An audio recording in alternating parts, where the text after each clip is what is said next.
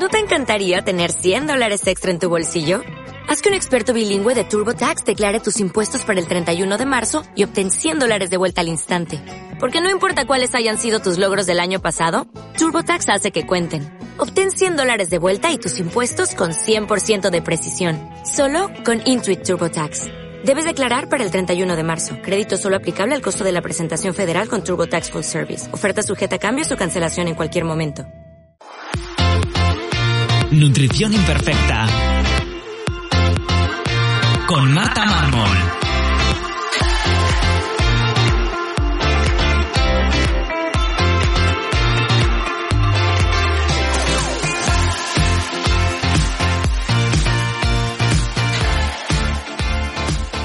Bienvenidos a Nutrición Imperfecta, un lugar para aprender a cuidarte y empezar a ver la nutrición como una aliada que te ayudará a encontrarte mejor y a volver a disfrutar de la comida como antes.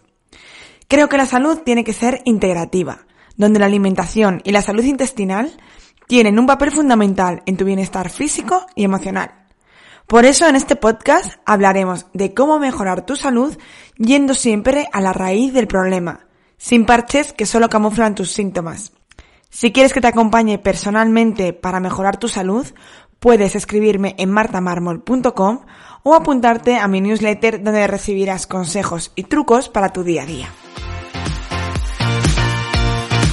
Bienvenidos a Nutrición Imperfecta, yo soy Marta Mármol y hoy voy a hacer un episodio un poquito diferente que creo que se va a ir repitiendo pues una vez al mes o cada dos meses de preguntas, de dudas, que normalmente son preguntas que resuelvo en Instagram en alguna historia, pero que es verdad que pues en la historia no me da tiempo a veces a profundizar lo que me gustaría, pero quizás tampoco dan para un tema de un episodio concreto para, para el podcast.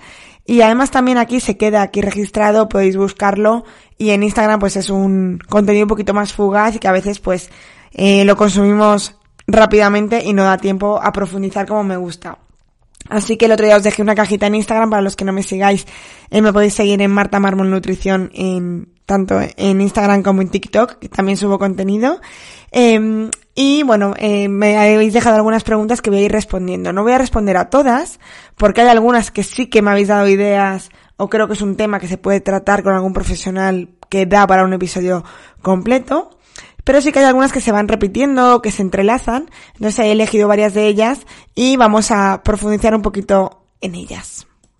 La primera pregunta me la hace Alberto y me dice que por qué no recomiendo una dieta baja en FODMAPs en trastornos como síndrome de intestino irritable o diverticulosis. Esto fue porque creo que me lo preguntó y yo dije que bueno, que no siempre la recomiendo. Sí que la recomiendo, me parece una estrategia, me parece una herramienta útil en algunos casos, pero el problema que veo es que en muchos casos eh, pacientes con diverticulitis, eh, síndrome de intestino irritable, vienen con una dieta baja en FODMAPs de mucho tiempo. Para quien no sepa lo que es eh, una dieta baja en FODMAPs, voy a explicarla un poco. FODMAPs es el acrónimo de eh, oligosacáridos, disacáridos, monosacáridos y polioles fermentables. Es decir, son un grupo de carbohidratos que no, no se van a digerir completamente en el intestino delgado y en el intestino grueso van a fermentarse por la microbiota intestinal. Hasta aquí todo normal. De hecho, estos alimentos que son, como luego veremos, eh, muchas frutas, verduras, legumbres, algunos granos, em, son beneficiosos porque esa fermentación en el intestino grueso nos va a dar unos ácidos grasos de cadena corta que son muy beneficiosos para nosotros. El ácido butírico, propiónico, el acetato, estos tienen además capacidad antiinflamatoria y son muy buenos. El problema es cuando, em, pues por alteraciones digestivas o por un trastorno funcional digestivo, generan síntomas. Y estos síntomas que generan, pues suelen ser hinchazón, distensión, dolor abdominal, incluso muchas veces, pues, em, alteración en la motilidad, que puede ser estreñimiento o diarrea. De hecho, en el episodio 58, cuando hablo con Carlos González sobre el sobrecrecimiento bacteriano, sobre el SIBO, eh, en cuando hablamos de la parte nutricional del tratamiento del SIBO, hablamos de este tipo de, estrategia, de una alimentación baja en FODMAPs. Lo que se hace es que durante un tiempo, de cuatro a seis semanas, se retiran esos alimentos ricos en FODMAPs, pues muchas frutas, verduras, por lo tanto hay que tenerlo en cuenta para siempre aportar frutas y verduras, aunque sean más bajas en FODMAPs durante este tiempo. eh, se retiran eso durante cuatro o seis semanas para mejorar los síntomas. Mientras, yo siempre digo que es una muleta, mientras tratamos de base, pues el resto de problemas que hay, si hay un sobrecrecimiento bacteriano, pues que se haga tratamiento antibiótico, ya sea con antibiótico alopático como con nervales. Em, nos sirve como estrategia, ¿no? Como muleta para evitar esos síntomas tan molestos.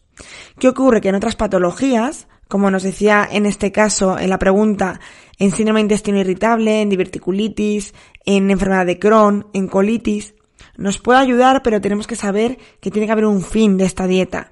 ¿Por qué? Porque si quitamos toda esta fibra fermentable, estamos quitando el sustrato a las bacterias intestinales beneficiosas que nos van a producir esos ácidos grasos de cadena corta de los que hablábamos antes.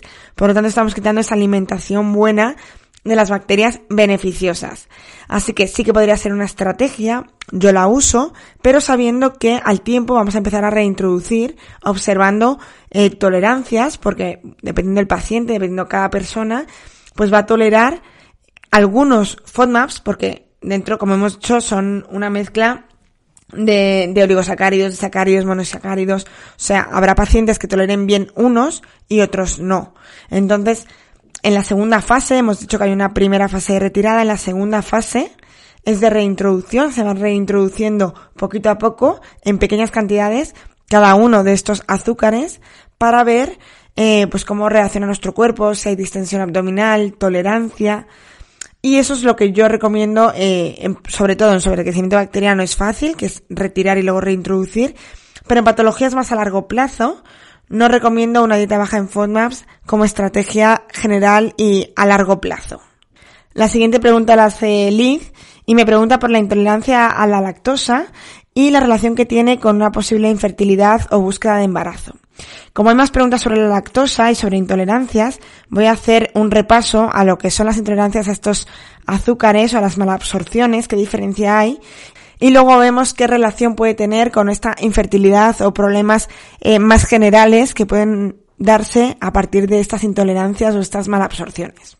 Empezando hablando de la lactosa, la lactosa es un disacárido, es decir, está compuesto por dos moléculas de azúcar, que va a ser una de glucosa y una de galactosa. Y eh, esto no se va a absorber en el intestino delgado. Para que se absorba, para que seamos capaces de absorberlo, tenemos que cortarlo. Yo me imagino esta glucosa como una bolita y la galactosa como otra bolita que están unidas por un hilo. Y en el intestino tenemos que tener la enzima, las tijeras, que corten estos dos azúcares en dos bolas para que seamos capaces de absorberlo. Estas tijeras es la lactasa, que seguro que habéis escuchado alguna vez hablar de esta enzima de la lactasa. Las razones por las que nos pueden faltar lactasa son varias. Primero, genética, simplemente que no tengamos la producción de esta enzima. Entonces mucha gente desde pequeño es intolerante a la lactosa porque no somos capaces de generar esa enzima. Se puede suplementar, sea lactasa eh, en pastillas y bueno, pues lo toleras. Eh, después también puede ocurrir que con el tiempo dejemos de producir esta lactasa, eh, puede ser simplemente por dejar de, consumir lácteos, como ocurre en muchas culturas. En la cultura asiática que se consumen muy pocos lácteos, pues la mayoría de la gente es intolerante a la, lactosa. Eh, o puede ser simplemente por algún problema intestinal. Si hay un momento de inflamación intestinal, eh, pues no se van a producir todas estas enzimas y puede ser que sea secundaria. Entonces, ¿qué ocurre? Pues al no tener estas tijeras, estas dos bolas continúan su tránsito y cuando llegan al intestino grueso absorben mucha agua, o sea, traen mucha agua a la luz intestinal y esto produce, bueno, indistensión abdominal y diarreas. Por lo tanto, estamos no absorbiendo ni la lactosa ni otros nutrientes, estamos eliminando mucha agua y con diarreas, estamos alterando la microbiota intestinal y puede ser que previo a todo esto tengamos una inflamación intestinal.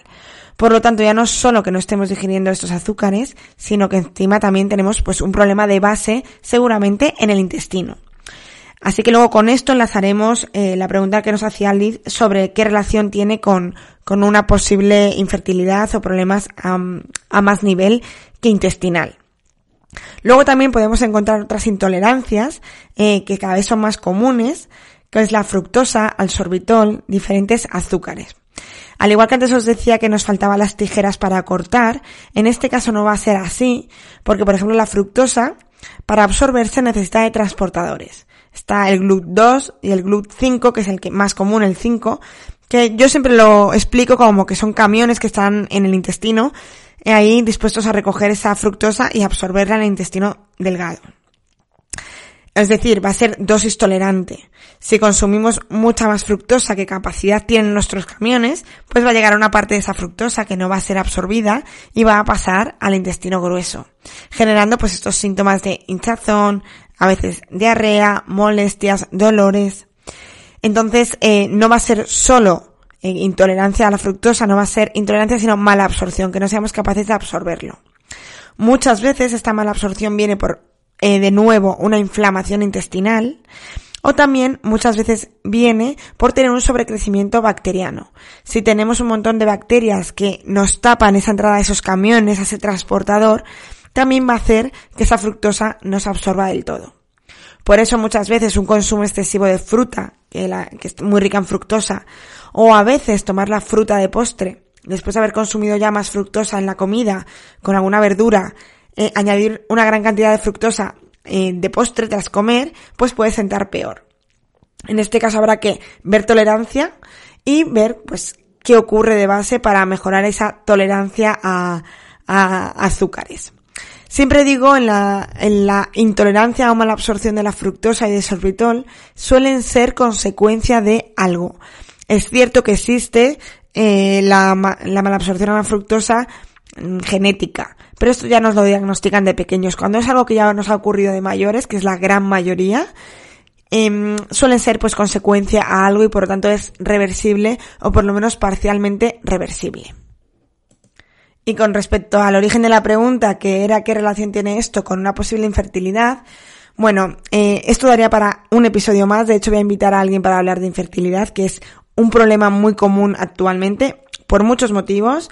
Eh, en parte también porque la edad a la que empezamos a buscar esos embarazos cada vez es mayor, por el estilo de vida y ritmo de vida que te llevamos, pero también por el estrés, la calidad ovacitaria, o sea, muchas razones. Pero sí que es verdad que eh, una de las cosas que tenemos que mirar entre tantas es pues el estado de nuestro intestino, de nuestra salud digestiva, porque al final tenemos que entender que nuestro intestino está gran parte del sistema inmune y que cualquier intolerancia eh, a cualquier alimento activa una respuesta inmune del sistema inmune. Y por lo tanto esto puede dificultar tanto la implantación como eh, la fertilidad simplemente como la producción eh, de óvulos o sea el ciclo menstrual. Por lo tanto sí que habría que observarlo y mirarlo pero bueno entre tantas cosas como te digo y siempre recomiendo que se haga de forma acompañada sobre todo por no ir dando palos de ciego en algo que además genera mucho estrés y además, pues, como hemos dicho antes, aumentar estrés en estas condiciones, pues no es nada beneficioso.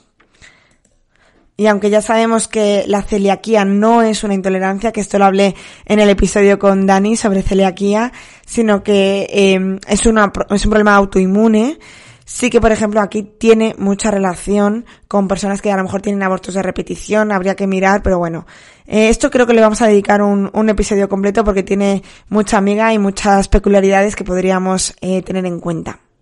En la siguiente pregunta, una chica me pregunta por las infecciones tanto de orina como de cándidas recurrentes. Em, en el episodio 74 hablé con María Puntí sobre las infecciones por cándida, pero ahora volveré a hablar porque también me han hecho otra pregunta sobre ello, pero me quiero centrar un poco en las infecciones eh, de orina recurrentes.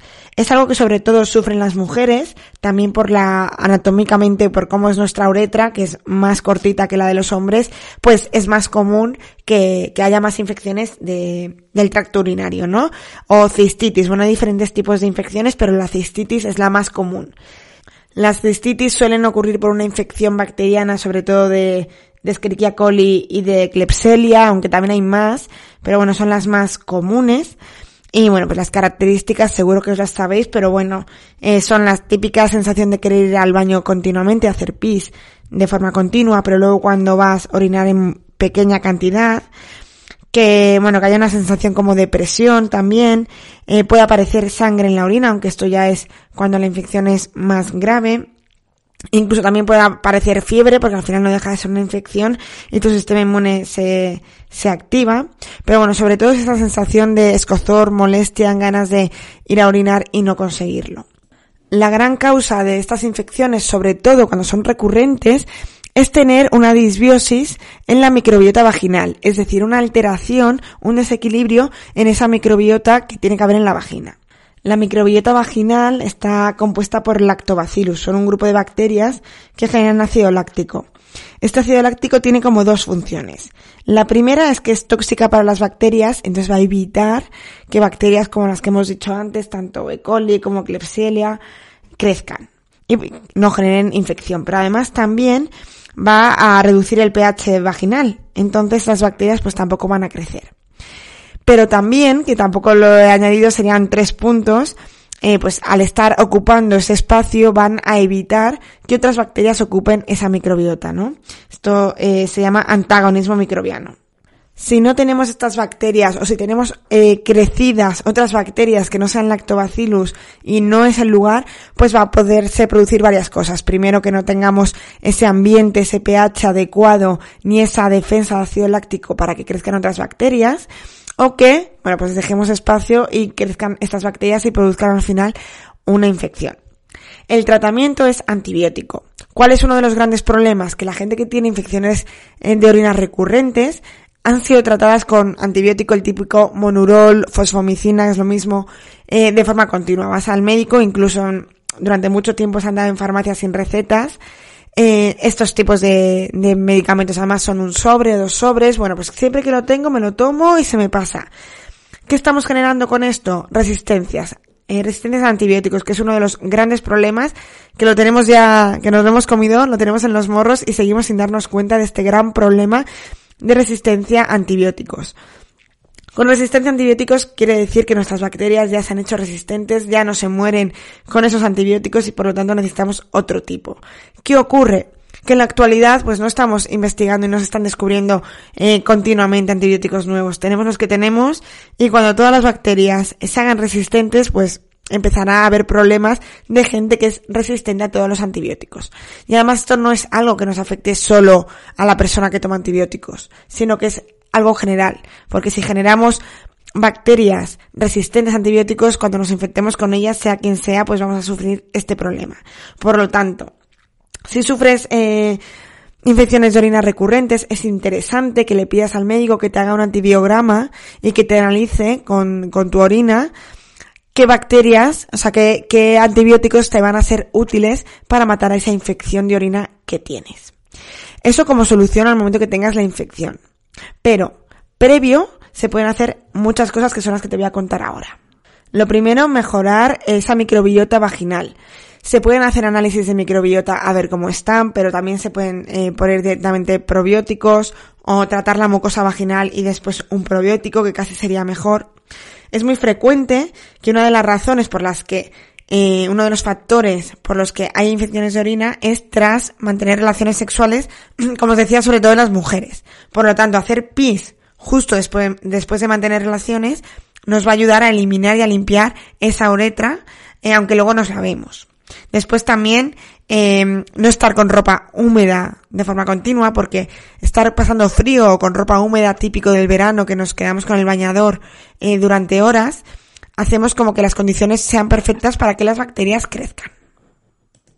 También es muy común que haya gente que sea muy sensible a la ropa interior, por lo tanto utilizarla de algodón, incluso eh, no utilizar suavizantes o algunos jabones que pueden alterar esta microbiota vaginal y por tanto eh, ser más sensibles sin darnos cuenta, pensar que estamos haciendo todo bien y que sea el material de, de la ropa interior o los perfumes o el suavizante que estemos usando para lavar la ropa.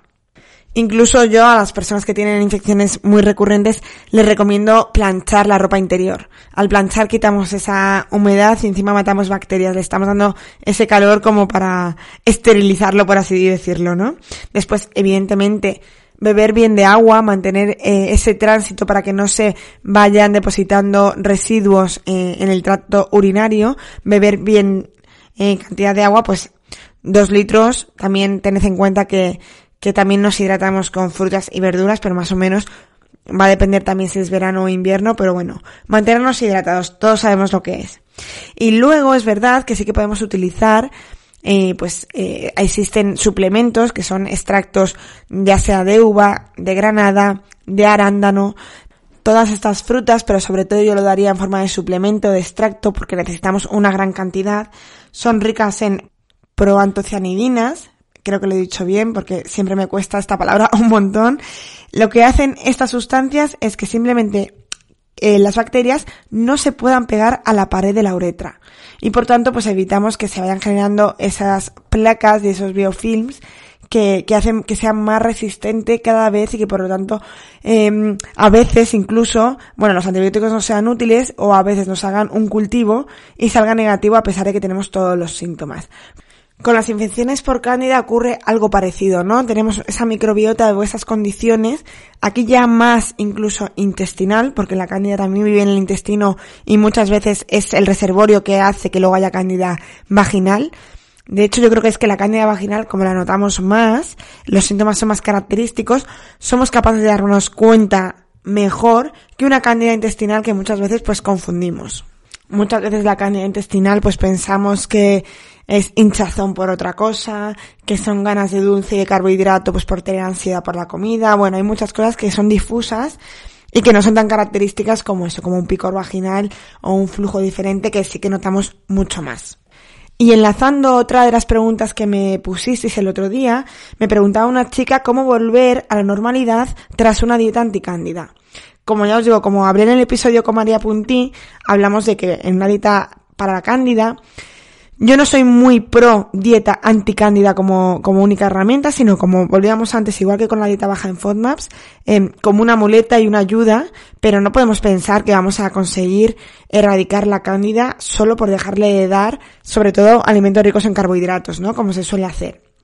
Una dieta para cándida se reducen algunos carbohidratos, eh, sobre todo los simples, azúcares, también se reducen algunas levaduras, eh, algunas verduras como las espinacas, las acelgas, los champiñones, bueno, pero es más una muleta, una ayuda a la vez que se hace el tratamiento, tanto para tratar eh, ese biofilm, esas resistencias que hay, como para tratar los hongos y repoblamos ese intestino con más bacterias.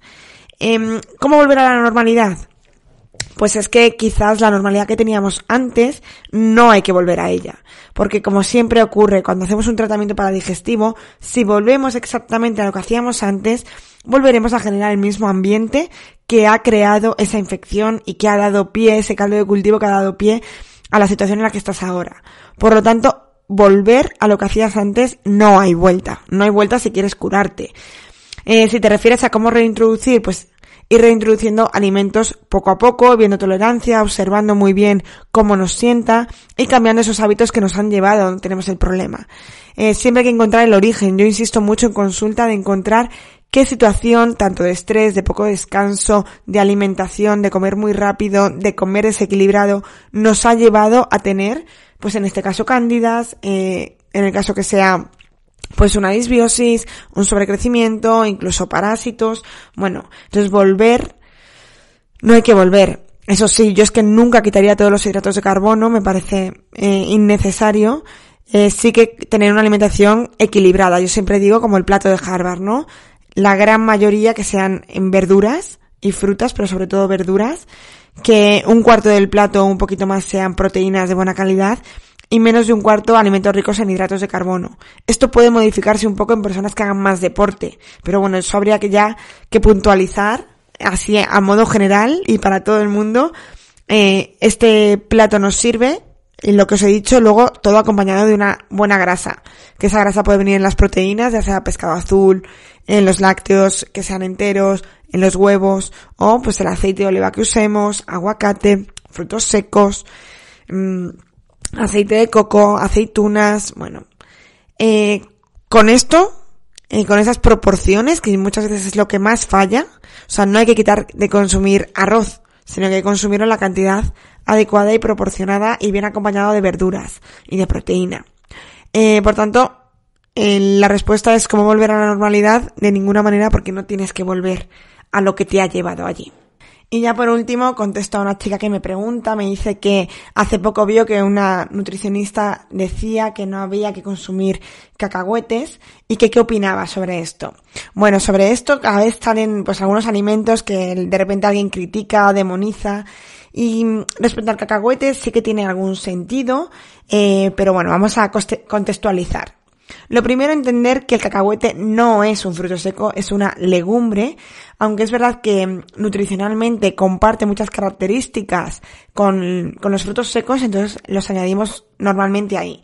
Pero al final es una leguminosa y por lo tanto, pues tiene unas características, por lo tanto, tiene antinutrientes, que son unas sustancias que hacen que no se absorban algunos nutrientes. Esos antinutrientes lo tienen semillas, granos, frutos secos, legumbres. Pero es verdad que muchas veces estas legumbres se consumen cocinadas. La mayoría de las legumbres, por no decir yo creo que el resto, se consumen cocinadas, en cambio los cacahuetes los comemos en crudo. Por lo tanto, la presencia de antinutrientes es mayor. Em, esto consumido todos los días en una cantidad eh, considerable sí que podría ser importante, pero consumiendo cacahuetes de forma puntual en una cantidad moderada no debería ser un problema. Es verdad que el ratio eh, omega 6, omega 3 es más rico en omega 6. Eh, los omegas son los em, ácidos grasos que necesitamos consumir y necesitamos consumir de los dos tipos. Hay más, ¿eh? Pero la comparativa siempre es entre ratio omega 6 omega 3. Resumiéndolo, aunque sea un poco simplificar, el omega 6 es inflamatorio y el omega 3 es antiinflamatorio. A pesar de que parezca que solo necesitamos omega 3 o que nos interesa más, en realidad necesitamos tener de los dos, porque necesitamos ser capaces de generar esa respuesta inflamatoria ante algunas situaciones. Pero el ratio, es decir, deberíamos tener la misma cantidad de omega 6 que de omega 3. Por el tipo de alimentación que llevamos, este ratio está bastante desequilibrado y consumimos muchos más alimentos ricos en omega 6. Por los productos que consumimos ricos en aceites vegetales, ya sea pues de girasol, de colza, de algodón, de palma, y en cambio, pues el omega 3 que lo encontramos más pues en pescados azules, pero también en frutos secos como nueces o semillas de chía, de lino, pues está más reducido.